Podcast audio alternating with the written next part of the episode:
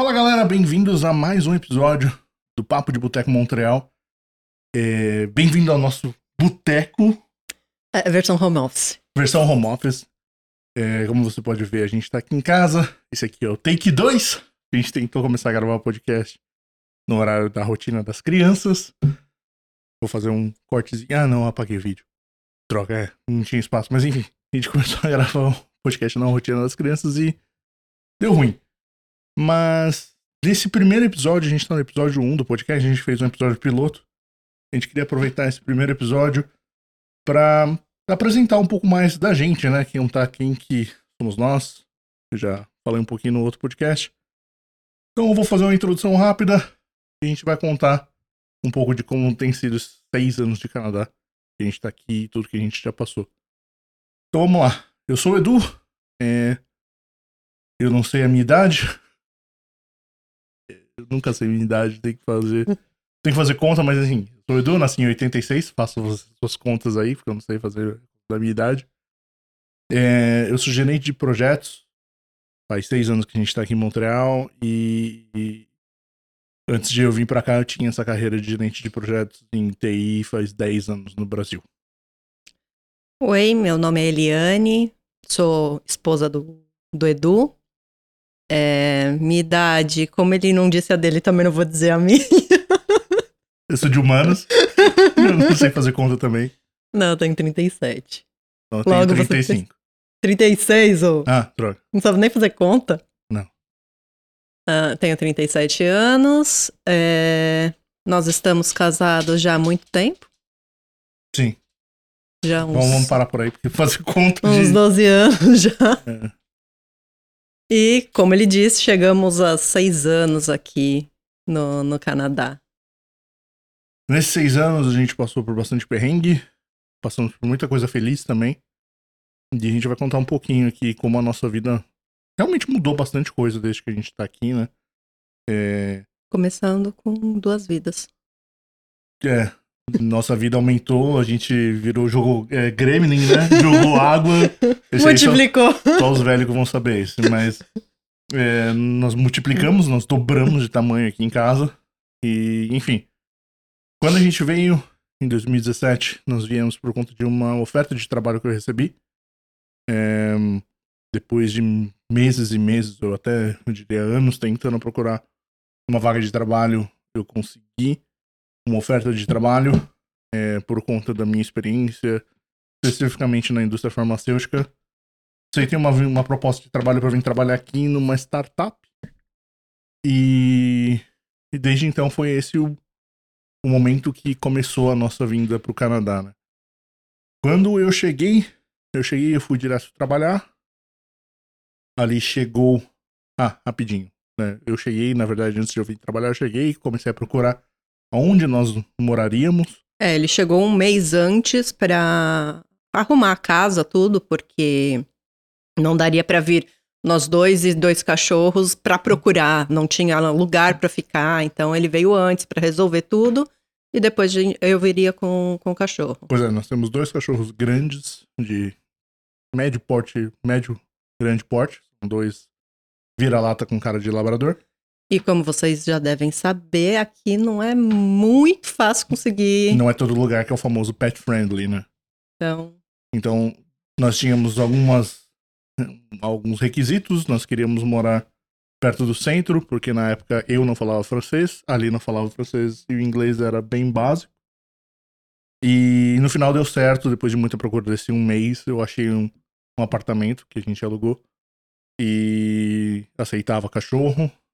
Então, nossa família era eu ali, a Malu e o Bob. Chegamos, você se inscreveu na francização, né? comecei a fazer logo que cheguei aqui. Cheguei em agosto, acho que a turma abria em setembro, era uma coisa assim. Então, logo de cara já comecei a francização. E época diferente, né? A gente escuta hoje em dia o pessoal falando que a francização tá demorando quase três meses pra você conseguir achar uma vaga, né? É, então. Na nossa época, o problema era você ter o requisito para conseguir entrar. Hoje em dia, Verdade. todo Ah, mundo tá mais tem. aberto, né? É. Hoje todo mundo pode ter acesso à francização. Quando eu cheguei aqui, não era para todo mundo. você tinha que ter ou CSQ ou você tinha que ter um visto com um código tal lá, que eu não vou lembrar É agora na verdade. época.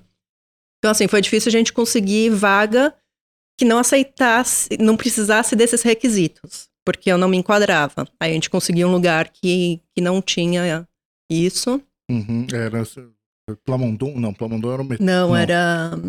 Clam. Não, era clã, mas Clam era o nome da escola. C-L-A-M. N. Era Clam com N? mesmo? É, acho que era. Enfim. Era a escola de francês que você entrou. É, poucos meses de Canadá, né? Nós estávamos nossa experiência ainda conhecendo tudo. Chegamos no verão. Estávamos preparando, comprando já, mesmo no verão, comprando uma blusa de inverno, bota. Conhecendo mesmo o Canadá nos primeiros meses. E nessa de conhecer coisas novas, nós conhecemos uma coisa nova que ia mudar nossa vida. E foi ali descobrir que estava grávida. A gente vai gravar um outro episódio que ali vai falar mais sobre detalhes de gravidez. é, com, com a Jéssica, enfermeira, e com a, a Doula, amiga nossa. Mas. Enfim. Primeiros meses de Canadá, a gente já sabia que a nossa vida ia mudar. E antes que alguém pergunta, não, apesar do nosso filho ser canadense, isso não mudou em nada o nosso processo de imigração, né? E não, a gente não fez de caso pensado. É verdade. Tomem cuidado com a água do Canadá, tá? É, vocês que são brasileiros e estão chegando aqui agora. É, só pra vocês entenderem como não era de caso pensado, teoricamente a gente não ia poder ter filhos. É, a gente estava fazendo tratamento de fertilidade no Brasil para conseguir tentar ter filhos. Paramos o tratamento no Brasil. E chegando aqui, É. Sem absolutamente nada. a água do Canadá. Então, Resolveu. foi um susto muito grande você chegar nem três meses aqui já descobrir isso. Mas eh, foi até que leve, né? É, não, processo do pré-natal até que foi tranquilo. Eu tava me adaptando à empresa nova, ainda trabalhando como consultor. É, mas passou um processo de pré-natal bem tranquilo e eu tava contente porque, assim, é, para eu conseguir pegar uma, como é que fala, licença paternidade, é, eu tinha que ter um ano de trabalho. E eu ia completar um ano de trabalho uma semana antes do Marco nascer. E aí eu ia conseguir tirar uma licença paternidade, que aqui é muito boa, né? Eu não vou nem entrar nos benefícios aqui em questão. Mas eu tava contente que eu ia conseguir tirar uma licença paternidade para ajudar em casa, porque era só nós dois, não tinha a famosa rede de apoio que o pessoal fala no Brasil, né? Não. Éramos nós dois para criar o nosso filho Marco. É, O Marco nasceu, eu peguei a licença paternidade. No dia que o Marco nasceu, isso foi em 2018, ah, eu, eu tenho uma coisa que eu me lembro muito bem, porque nós estávamos no hospital ainda para ter alta para voltar para casa. A chefe da empresa que eu trabalhava, a dona da startup, ela me ligou falando assim: olha, a gente vai ter uma reestruturação na empresa aqui, no- éramos em 15, 16 funcionários. Ela falou que ia mandar uma boa parte embora. Eu não, porque eu estava entrando de licença. Mas que ela queria que eu continuasse fazendo parte dessa reestruturação, se eu pudesse ir uma vez por semana lá no escritório. E eu te juro ajudar. que nessa hora, tipo, pensa em alguém que tava passando mal. Eu tinha acabado de dar luz, ele do meu lado, fica branco no telefone, e eu, mano, ferrou. É, pensa, né? Eu tô saindo de licença e estou sendo demitido na mesma hora que ela falou assim: tô mandando todo mundo embora. Aí eu. E você me ligou agora no hospital que meu filho acabou de nascer pra falar que eu tô sendo mandado embora, é isso mesmo? Não foi daquela vez. Mas. ahn, então o Marco nasceu. Quando o Marco nasceu, a gente ainda morava lá perto da Berri. No nosso apartamento 4,5. É, a gente ficou só um ano lá, né? Uhum. Um ano e pouquinho, eu acho. Eu lembro de a gente ter passado um ano novo lá. É, era um demi-sous-sol. Como é que fala em inglês mesmo? É, É. basement. Half basement. Half basement, que ele é. Bom, enfim, a gente tinha pouca luz da- do- durante o dia eh, da janela. A gente percebeu que no inverno isso fazia uma diferença ferrada. E hoje, na casa que a gente tá aqui, a gente saiu de lá para vir para essa casa. Esse caminhar aí é a Malu. Malu, vai dormir. Vai deitar, Malu. Isso, vai deitar, cachorro. E, e aí em 2019 a gente veio pra essa casa que é onde a gente tá até hoje.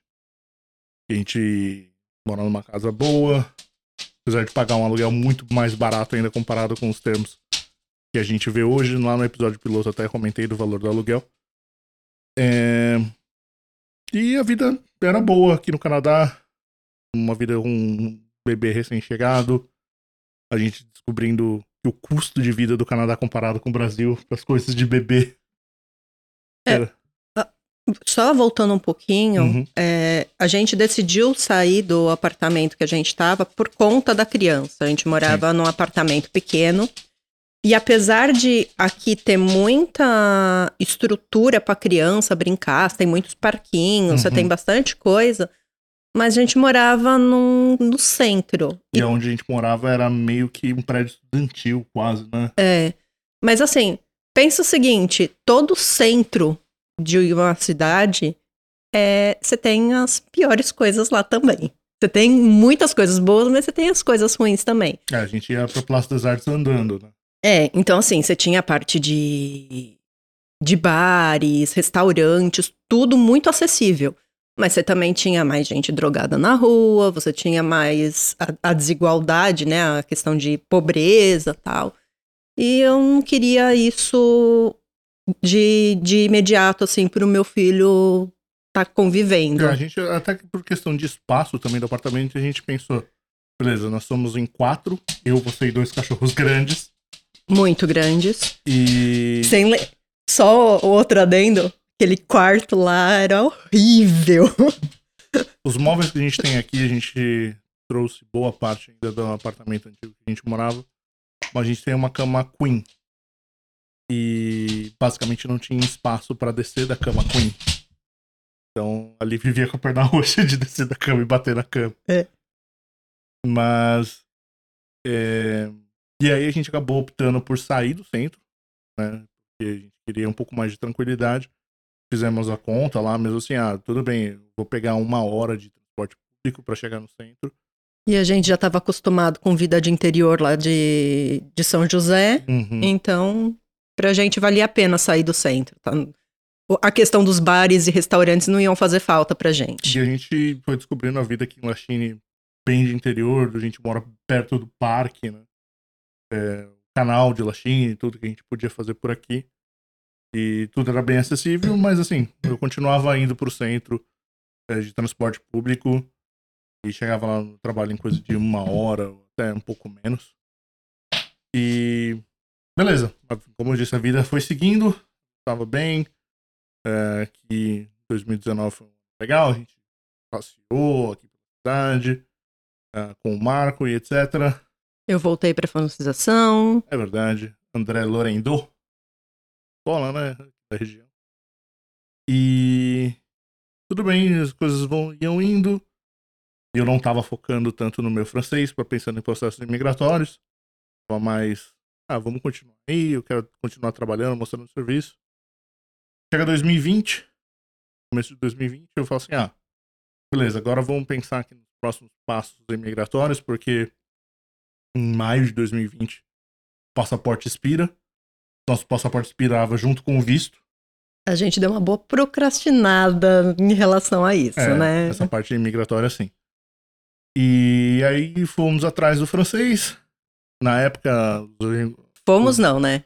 fui atrás do francês, porque na época os requisitos eram diferentes, o cônjuge não precisava, e a gente ia atrás do processo que você tira um CSQ pelo tempo de experiência de trabalho. E aí você tem um tempo de experiência de trabalho, mas o idioma francês, e aí você pega a primeira parte para você pegar o documento CSQ para tirar a residência permanente. É, Após isso, fiz a prova, bombei na prova por uma questão, não esqueço. Aí eu tinha que esperar 30 dias para fazer a prova de novo. Fiz a prova de novo. E depois que eu fiz a prova de novo, começou o Covid. Começou o Covid, fui, tava no escritório, chegou no escritório, lá a gente começou a ver as coisas, movimentação meio estranha, o chefe mandou, vai todo mundo para casa. Aí começamos a ver as notícias, vai fechar tudo, fecha a escola. Nosso filho já tava na Garderie. E do fecha tudo, fecha tudo. A empresa começou também a. Vocês vão ficar trabalhando de casa. Passou poucas semanas, a empresa fala para mim: é, a gente vai estar tá desligando você. Na verdade, o meu chefe foi mandado em... me mandou embora. Poucas horas depois, ele foi mandado embora também. Então ele só foi, tipo, quando chamaram ele pra. Você vai mandar a notícia pra ele que você vai mandar ele embora, depois ele, foi mandado embora também. Mas uh, o perrengue dessa parte foi que, por eu ter um visto de trabalho fechado, pouco antes ainda de eu seguir no processo de imigração, eu cheguei neles e falei: Olha, meu visto vai expirar. Isso antes de começar a pandemia. Meu visto vai expirar, vocês podem me ajudar a renovar o visto? Claro, não, com certeza. A gente continua contando com você como funcionário aqui, a gente vai renovar o seu visto. Aí começou a pandemia, eles falaram que não ia renovar o visto e que eu estava sendo desligado. Aí as coisas começaram a ficar um pouco ruim no ano de 2020. Fui atrás de uma advogada de imigração que ajudou a gente bastante, é, principalmente psicologicamente, que a gente não tinha cabeça para nada. A gente não sabia o que fazer. Ela falou: Você já deu a entrada no seu CSQ, agora você tem que esperar. Você tem que esperar em solo canadense, você não pode sair. Isso demora uns quatro semanas, demorou seis meses para papel chegar.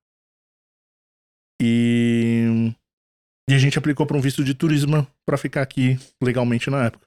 Então, da parte de imigração era: você fica aí como turista, você não pode trabalhar. E a gente estava vivendo com o dinheiro que nós tínhamos guardado na época. Então, foram seis meses esperando um papel. E enquanto esse papel chegava, a gente não podia trabalhar. Fiz meus bicos de YouTube, fazendo lives em YouTube, para conseguir até pegar uma grana. Mas não podia se trabalhar de um Uber, não podia fazer nada. Tinha aqueles trabalhos cash, mas eu não, não queria arriscar. E além de, de processo de imigração, assim, a vida de a gente ficar trancado na pandemia foi, foi pesado. Ainda mais para uma criança que estava começando a. É, eu acho que a gente sentiu, eu acho que tem resquícios de, de pandemia até hoje na gente, uhum. mas para o Marco que estava no processo de desenvolvimento, né? Ficar totalmente isolado foi acho que o que mais sentiu. É. E aí a gente passou bastante perrengue da gente ficar trancado sozinho. A gente até tentava, durante o verão de 2020, sair e ir para parque, mas até lembro, os brinquedos plásticos dos parques eles fecharam. É, você conseguia andar e era até engraçado porque por exemplo, se você estava indo nessa direção e tinha uma pessoa vindo na direção contrária, na calçada, né? a pessoa atravessava a rua para não cruzar com você. Então, assim, é, era muito bizarro porque você não tinha contato nenhum.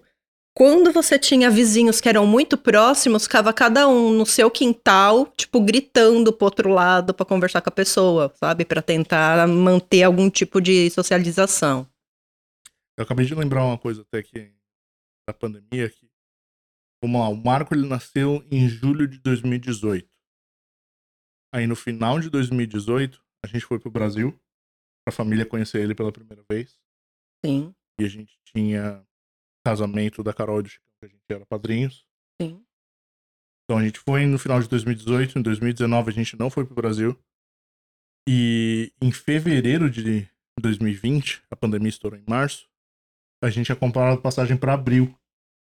E abril Não. a gente ia pro Brasil. É isso. Em maio a gente ia pro Brasil. Ok, a gente ia pro Brasil. Era 16 de maio. A gente ia pro Brasil em abril ou em maio. E aí foi cancelado, né, os voos, etc. Ah, foi cancelado tudo, né? É. Porque a borda. Fechou a fronteira, né? Fechou a fronteira, ninguém entra, ninguém sai. Quem saía, saía, tipo, não extraditado, mas era, tipo, pedia auxílio pro país de origem, aí vinha um avião para pegar essas pessoas. É, é verdade. É, era, é, tava horrível a situação aqui. Quer dizer, aqui não, né? No, no, no mundo. mundo inteiro. E aí a gente ficou então, não foi pro Brasil em 2020, por conta da pandemia, a passagem comprada ficou lá com crédito. A gente foi conseguir ir pro Brasil só em 2021. Mas o ano de 2020, não sei se você quer falar muito sobre o assunto. É, enquanto a gente estava aqui, a gente estava acompanhando o Covid no mundo inteiro, no Brasil, acompanhando a nossa família, vendo vacina, etc. É, no meio de tudo isso ainda aí, nossa família acabou pegando Covid no Brasil. Meu pai, minha mãe, mãe dali, pai dali. É, o pai dali não acabou resistindo Covid. E a gente não podia nem sair daqui. Se a gente quisesse continuar com o nosso plano, a gente não podia sair do Canadá. E lembrando que antes de esse monte de Covid aí que tá, todo, todo mundo tava pegando, a gente descobriu que eu tava grávida de novo. Não, não, não, não. Isso foi um pouquinho depois. Não, eu tava grávida quando meu pai morreu. É, não, eu vou chegar lá, eu vou chegar lá na Ah, da, tá, da cê- gravidez. Porque é o seguinte, passado 2020, é, tava esperando o tal do CSQ chegar. O CSQ chegou. A partir do momento que o CSQ chegou lá em outubro, eu comecei a procurar a vaga de novo. É procura, procura, porque com o CSQ em mãos era mais simples para você conseguir o processo seletivo. As empresas não precisam fazer todo um processo é, de imigração. Mas na hora que esse documento chegou, eu comecei a fazer entrevista, entrevista, entrevista, entrevista, só que não tava dando muito certo. A economia tava meio estranha ainda em Covid, no fim do ano, e nosso dinheiro tava acabando. E aí a gente até começou a vender algumas coisas aqui de casa. Sim. O Marco já não tinha mais nem cama, coitado. A gente vendeu a cama do Marco, vendeu um escorregador que ele adorava, Bateria. a bateria, começamos a vender alguns brinquedos maiores, porque a gente Não vai dar não vai certo. dar, a gente vai ter que ir embora, né? Aí a gente vai nas vendas, vai nas vendas. E aí era dezembro de 2020.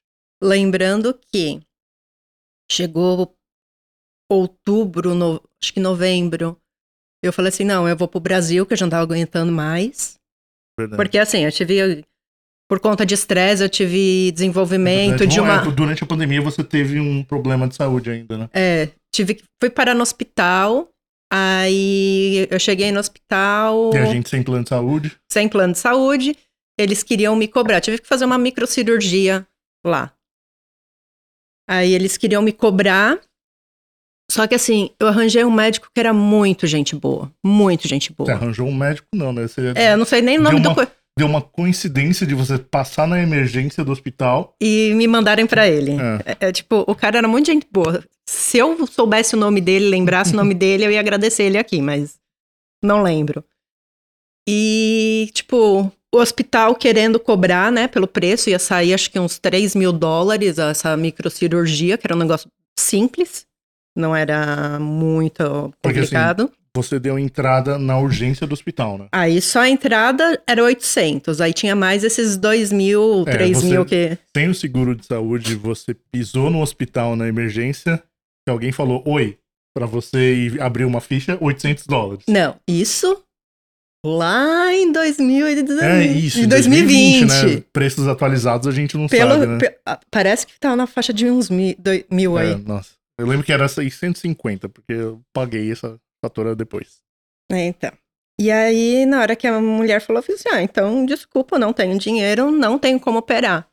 Aí o médico fez assim: não, você vai operar. Eu fiz assim: eu não tenho dinheiro. Ele, vem comigo que você vai operar. Ele foi lá, abriu a sala, me colocou lá dentro, me operou e pronto. Acabou.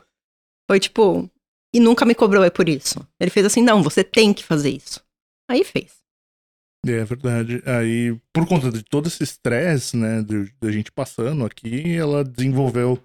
Ele já tem uma doença autoimune, mas foi desenvolvendo ainda mais. Ela se manifestou, né? E tanto que depois, para fazer o acompanhamento, eu fui para um. Ele me encaminhou para um outro médico. E nessa época, a gente descobriu que o governo tinha estendido o home kill. Então, como eu tinha perdido, é, o meu tinha sido estendido. Então, eu tinha direito ainda ao home kill. É, A gente não sabia. a gente não, não sei se a gente descobriu ou foi depois do tempo que foi passando, que eles. Eles é, abriram exceções, é, É. porque. Não vou lembrar direito, mas eu só sei que a gente acabou se enquadrando e aí eu consegui fazer o acompanhamento com, com esse outro médico. E aí ele me deu um tratamento e por conta desse tratamento cortou o efeito do anticoncepcional. Não, mas peraí, peraí. Aí assim, eu. Eu pesquisei, procurei, procurei, procurei vaga. Aí em dezembro eu consegui uma oferta de trabalho. Eu tava, eu sei essas datas porque eu tava olhando assim o calendário e foto recentemente. Aí consegui a oferta e eles falaram assim: beleza, a gente quer que você comece, mas por conta de papelada ainda que ia fazer de imigração, eu consegui só começar em fevereiro. E o nosso dinheiro estava planejado até o final de dezembro. Se chegasse ao final de dezembro, não tivesse mais, não ia ter mais dinheiro para janeiro. E aí eu lembro que a gente pegou um empréstimo para conseguir passar um mês. E aquele empréstimo de dinheiro que tipo, faz contas de um mês. E a gente ficou um ano pagando aquele empréstimo de uma conta de um mês. Mas é, isso foi começo de janeiro de 2021. E aí aquele vídeo que eu até tava olhando com você mais cedo do, do Marco brincando com a Malu.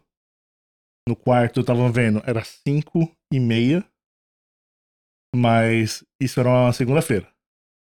Aí na, no final de semana, eu fui cortar seu cabelo. Que você pediu. Nossa. Só pra vocês entenderem, fazer um parênteses. Eu. A gente tava muito. Era muito estresse. Era muito estresse. E até então, eu não sabia que eu estava grávida. Então, E é, a gente precisava economizar dinheiro. Aí eu pedi pro meu marido. ó. dia 13 de janeiro, uma quarta-feira, você pediu pra cortar seu cabelo. E você falou assim, corta alguns dedos. E aí eu cortei É. isso aqui. Eu falei assim: corta dois dedos. Ele me cortou um palmo da mão dele. E deixou meu cabelo tudo torto. Aí eu cortei o cabelo dela, ela ficou um pouco chateada. Isso foi na quarta-feira. Um pouco chateada, parecia a menina que tava raspando o cabelo careca lá na, na novela. Carolina Dickman. né? Isso foi na quarta-feira. Aí chegou a quinta, aí chegou a sexta. Aí no domingo, você fez um teste de gravidez. Porque eu acho que você ficou, eu cortei na quarta. Você ficou quinta e sexta sem falar comigo direito. Por conta do cabelo. E, e aí no domingo você fez um teste de gravidez. E você chegou pra mim e falou assim pra mim: preciso falar com você. É, eu tava, tipo. Aí- eu tava me sentindo muito mal naquele Sim. dia. Eu não sei o porquê que eu resolvi fazer um teste de gravidez, porque eu tava me sentindo mal, tipo, insatisfeita. Parecia depressão. Você lembra o que eu falei pra você, né? Ah, Eu preciso falar com você assim, sim, você tem que passar numa uma psicóloga ou alguma coisa, você deve estar com um sinal de depressão. Aí ela assim, tá aqui a depressão. E me mostra o teste de gravidez do Lucas. Foi, foi bem isso mesmo. Aí isso foi em janeiro de 2021, né? E eu ia começar a trabalhar em fevereiro.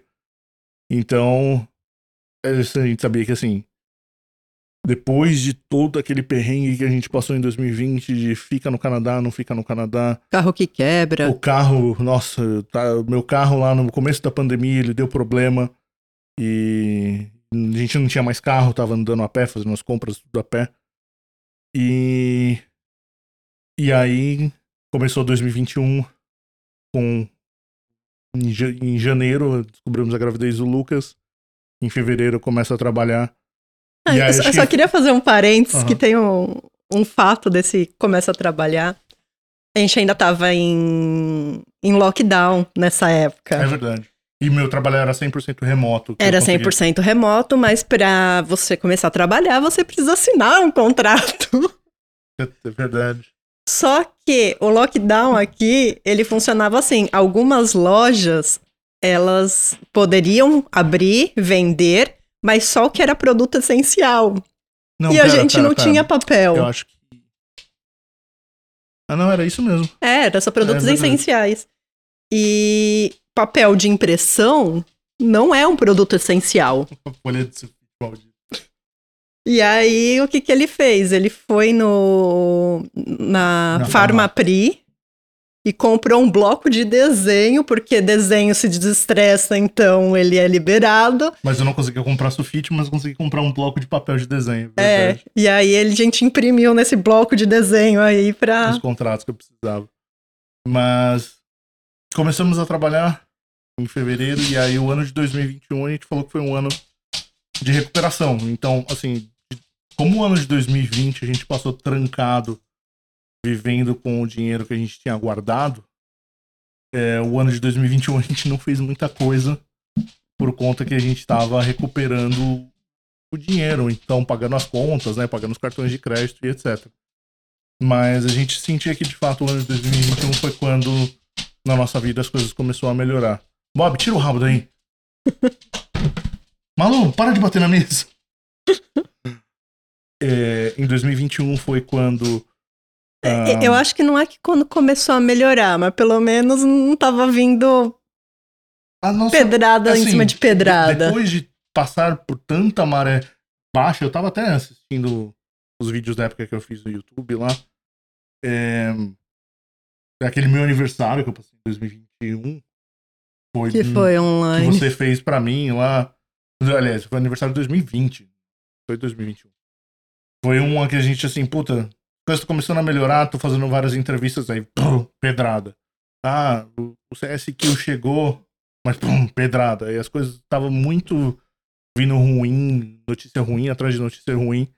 Até que finalmente, É, com, que nem. com o, o anúncio da gravidez do Lucas, as coisas realmente começaram a magnar um pouco melhor. Pra você. É verdade, ainda tem o negócio da. Ai, Pra é você. verdade. Então, com o anúncio da gravidez do, do Lucas, é, teve a, o Covid dos seus pais, depois teve o Covid dos meus pais. Meu pai morreu. Com isso, a minha mãe já estava sabendo que, que eu estava grávida, mas a gente não tinha anunciado ainda para a família, porque o primeiro exame que eu fiz deu um problema na criança. E aí, não Verdade. sei se vocês conhecem a, a, legislação. a daqui. legislação daqui, mas eles é, liberam fazer o aborto caso a criança venha nascer com problema. E aí já entra naquela questão exis- existencial, né? Eu faria isso, não faria, tal. Eu, ó, vamos dar seguimento, fazer os próximos exames. A gente já não tinha dinheiro nenhum, mas a gente pagou quinhentão num exame lá pra saber se tinha chance da criança ter problema. Os últimos 500 dólares tinha disponível no cartão de crédito. E aí fez os exames e deu que não, não tinha muita chance de, de, de ter problema. Aí eu acho que é a partir dali que. Eu acho que teu pai já tinha falecido nessa época, mas a partir Já. daquela notícia que o, o feto tava se formando tudo bem, sem nenhuma deformidade. Mas eu só fui ter certeza que mesmo tá nasceu. bem na hora que ele nasceu. Porque assim, o exame não é sim ou não.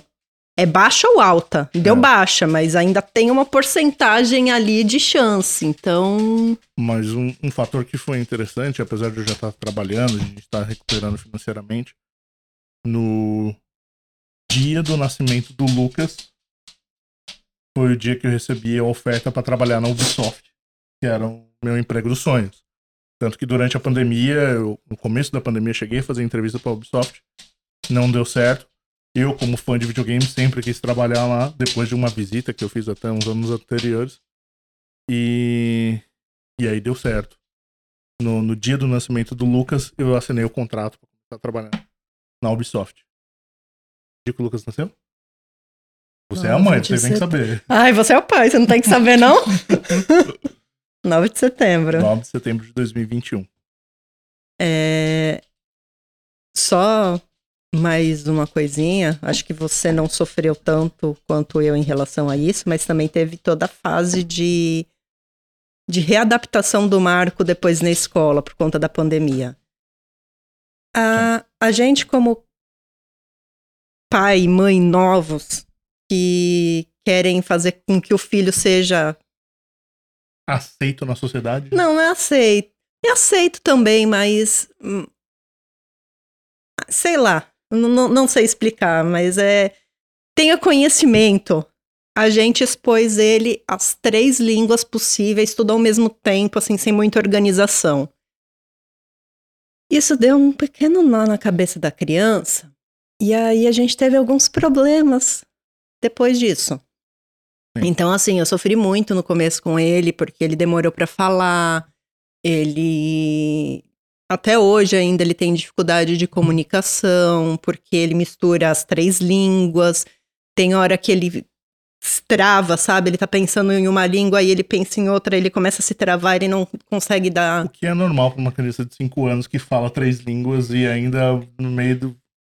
Manda, ok. oi, sou Idora. Então, você entende isso. Só que nem sempre os professores que pegaram Verdade. ele pela frente entendiam isso.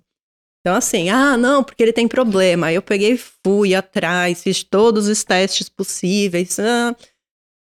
Todos os psicólogos falaram: não, ele não tem nada. Então, tem que dar tempo pra ele, pra ele ir aprendendo a falar mesmo. Mas ele fala. Então, Português, francês, inglês e ainda de vez em quando ele usa um Mira! Mira! La carta! Então. É... Mas assim, depois da chegada do Lucas também, no final de 2021, é... isso foi até engraçado, né? O Lucas nasceu em setembro, sua mãe tava aqui com a gente, a gente passou o Halloween. E aí em 2022, quando começou logo pós o inverno foi quando a gente começou a ter um contato maior com a comunidade brasileira. né? Foi o primeiro churrasco lá que a gente nem sabia o que que era. É, eu, bom, eu já tenho uma, com- um contato com a comunidade muito forte de futebol. Falando nisso, o Palmeiras tá ganhando agora. É, na hora que a gente tá gravando isso aqui, o Palmeiras tá jogando com a América. E eu já tinha um contato muito forte com a comunidade de palmeirenses aqui em Montreal. E o senhor Carlos Vono, que também faz parte da comunidade de palmeirenses, falou assim: olha, a gente vai fazer um churrasco no parque. E falou no grupo de Palmeiras. E era o dia das mães. E eu falei pra ali assim: olha, a gente já fez alguma coisa aqui do Dia das Mães, etc. Mas o pessoal tá chamando pra um churrasco. Topa aí? Sei lá, top. E aí, churrasco, quando a gente ia no parque antes, era. Sei lá. Cinco, talvez dez pessoas, que a gente fazia um No churrasco lá no Mont Royal. Aí ele falou assim: ah, beleza, vou te botar no grupo de WhatsApp aqui. E aí chega lá, tinha mais de 100 pessoas confirmadas pra um churrasco. Não, isso daí que você não tinha nem me falado, ele não tinha me comentado isso. Aí a gente chega no Parque Angrignon, eu assim, ah, vida, como que é as pessoas que, que você conhece pra eu ver se eu consigo enxergar, né, no meio de um monte de gente por lá. Ele, então, eu não conheço ninguém. Aí eu, a gente tá indo um churrasco, você não conhece ninguém? Ele, é. Aí Pois foi é. assim que a gente se introduziu na comunidade brasileira. E aí, como a gente já tava aqui há alguns anos, né? O pessoal era muito, mas daquele churrasco tinha muito recém-chegado. A maioria. O pessoal, assim, que tinha acabado de passar o primeiro inverno, ou tinha acabado de chegar literalmente Não. semanas ali. É, tinha, churrasco. tinha alguém que acho que tinha vindo direto do aeroporto pra lá. Mas. E aí, a partir dali, a gente começou a ter mais contato com o pessoal da comunidade brasileira. Acho que a gente tava ainda saindo do mundo pós-Covid e começando a interagir com pessoas. E. E aí foi legal, que a gente foi conhecendo mais gente, gente cada vez mais. E fazendo parte da comunidade brasileira. Não só a gente, sim, fazia parte dos grupos de Facebook, etc. Mas acho que a gente não tinha tanta interação assim. É, eu acho que o, o Facebook ele funciona muito para pequenas informações, mas o WhatsApp ele é muito mais rápido, né? Você do mesmo jeito que você pega informação muito rápido, você também se expõe muito rápido. Acho que tem uma. Bom, o WhatsApp, pelo menos os grupos que a gente vê, acaba rolando muita conversa, o pessoal fala do dia a dia, às vezes. É, e, você consegue estreitar a amizade. É, o, o, o- aquele. Vamos marcar? Acontece mais rápido do WhatsApp do que do Facebook. Do Facebook Então. fica, não, vamos marcar aí, vamos ver depois. Então, vamos marcar não, porque no WhatsApp acontece. Isso. Não fica só no vamos marcar. É. Falando nisso, dia 2, É, esse- Vamos marcar. Esse, Hoje é quarta-feira, a gente tá gravando esse vídeo aqui, deve ir ao ar amanhã, na quinta. Mas fique sabendo que na, nessa sexta-feira, aliás, no sábado, dia 2, a gente vai estar no Avantgarde, que é uma cervejaria fazendo um boteco brasileiro lá. E a gente vai estar gravando um outro episódio do podcast por lá também, de volta ao cenário de boteco. É, se a gente quisesse dar um último highlight, ó, puta, tudo que a gente passou, vou lembrar dos altos e baixos. Essa pergunta pra você. Meio clichê, né? Mas sabendo tudo que a gente passou pra chegar na onde que a gente tá hoje em dia, você faria tudo de novo? Ah, eu acho que eu faria. A, a parte pior são os dois anos de pandemia, né? Pesam pra caramba. Mas. Sei lá. É, hoje em dia eu penso muito assim. Não penso mais em mim, né? A partir do momento que você vira mãe, que você vira pai, você pensa nos seus filhos.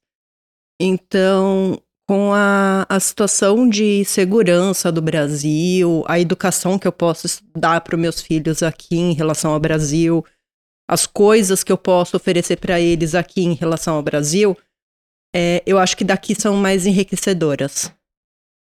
Tem alguns fatos que são complicados? Sim.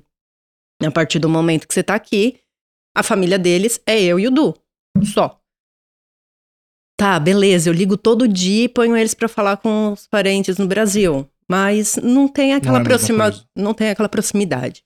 Então, assim, A gente até tenta ir pro Brasil pra. pelo menos pra uma vez família, por né? ano, mas. Que nem o podcast deu uma parada que eu tava no Brasil nas últimas semanas lá, cuidando dos dentes, e agora estão devidamente tratados por dentistas brasileiros que prestam um bom serviço. E E, que cobram justo. e um pouco antes disso, você também tinha ido lá pro Brasil por uma questão de saúde e você levou as crianças que viram a família, né? Aham. Então, assim, a gente tenta sempre manter esse vínculo deles, né? Mas é, eu acho que no Brasil eu não teria condições financeiras de, de bancar as crianças. De, É. de dar tudo o que eles merecem. Então, pensando neles, eu acho que aqui é a melhor opção. Eu, com, eu vou completar com, assim, a gente passou a fase de perrengue de pouco salário pra manter a casa inteira, mas agora, graças a Deus, o tempo foi passando e a gente foi se adaptando e a gente vê um, um futuro melhor tanto pra gente quanto pras crianças, é, de oportunidades que eles vão ter, bens materiais que faz parte, né? A gente gosta, por exemplo, os equipamentos para fazer o podcast aqui, a câmera, é, um carro que a gente tem aqui que nunca poderia ter no Brasil. E as oportunidades aqui ainda continuam, apesar do Canadá não estar no melhor do cenário já esteve comparado com os anos anteriores, a gente ainda vê que as oportunidades, tanto para a gente quanto para crianças, são muito melhores. Sim. E eu ia falar alguma coisa, mas meu TDAH não me permite que eu esqueci. Esquilo, o Homer Simpson aqui. Mas então é isso, pessoal. Ah, enquanto eu vou ter que colocar minha cachorra pra fora aqui. Esse episódio do podcast foi mais um. Tec, tec, tec. Esse episódio do podcast foi mais um recap, assim. Acho que a gente contar um pouquinho do- dos nossos seis anos. Ah, eu lembrei, eu ia falar uma Ah. frase clichê. Ah. Eu ia falar que vida de imigrante é isso, tem sempre uns perrengues pra passar. É, eu, eu ia dizer assim, às vezes a pessoa, eu dizia Monroe, é, tá de olho no carro que eu dirijo, quero mais, eu quero ter sua alma. Mas é que a galera às vezes, como é que fala? Vê as cachaças que eu bebo, mas, não vê os tombos que eu levo, né? É, Então e- assim, a gente, pra chegar na, na situação que a gente tá hoje, a gente passou por alguns perrengues que a gente até falou aqui, não entrou no detalhe no de todos, mas a vida do imigrante em geral nunca é fácil. na verdade, assim, perrengue. Perrengue você tem aqui no Brasil, na Europa, onde você for, você vai passar perrengue, não tem Uhum. jeito. O que acontece quando você não está no seu país de origem, você não está com o seu clã, com a, com a sua família, você tem hora que você sente um pouquinho sem chão, sabe? Você não tem aquele apoio para te, te manter. Então, assim, você tem que ser muito forte para você conseguir se sustentar para continuar, né? E se adaptar à cultura, né? Por exemplo, a gente tava falando do hospital, etc. No Brasil, se a gente fica doente, qualquer coisinha, a gente corre pro hospital. Sim, aqui não. não, Aqui não. não era assim. Eu lembro que. Não, não era não. Continua é, não né? sendo. Mas eu lembro que, por exemplo, é, você tava grávida do Marco e você teve alguma coisa no olho. E, e aí a gente correu pro hospital. E a gente ficou na, Umas esperando oito horas umas lá. 8, 12 horas um atendimento no hospital. E a gente. Como assim isso aqui? Não, e, isso- e eu não sei se você lembra desse dia em especial. Só lembro da gente esperando numa sala de um hospital É, escuro é- pra caramba. Eu acho que você não tava naquele dia. não- você não tava dentro da sala na hora que a, A enfermeira chegou. ou que foi me, me examinar. A gente foi pra um hospital, até aí a gente não sabia que tinha. Perto do Parque La Fontaine. n- não tinha. Tem cada hospital tem algumas especialidades. E o que eu fui, por acaso, não tinha especialidade de olho. Então a gente não sabia. A gente tava ruim e foi pro hospital. Hospital mais perto de casa, a gente É. foi. E aí eu cheguei lá, a enfermeira, a enfermeira veio, me examinou, chamou a médica, a médica me olhou e fez assim: olha, a gente não tem oculista aqui. É, você já teve isso antes? Eu fiz assim, já é tal coisa e é, eu fazia tratamento no Brasil. Ela, ah, e qual remédio que você tomava? Eu, esse. Ela, tá bom. Pegou, prescreveu o remédio que eu falei e me deu. Não lembrava disso, não. Bom. É, é, é, acreditou em você de verdade, ué. Você, se você É, se conhece. E isso daqui é uma coisa que eles fazem mesmo. Eles sempre acreditam em você. Eles nunca vão pensar que você tá enganando, mentindo. Eles são. Eles acreditam, até demais. Mas é. Acho que é isso, galera. A gente vai ficando por aqui com esse primeiro episódio aqui do podcast. A gente vai voltar com o Papo de Boteco no sábado. A gravação vai acontecer no sábado e o episódio Malu e seu rabo maldito. É, e o episódio vai no ar na semana que vem. Então é isso aí, galera. Valeu. Obrigada, abraço. gente. Até mais. Até o próximo episódio. Tchau, tchau.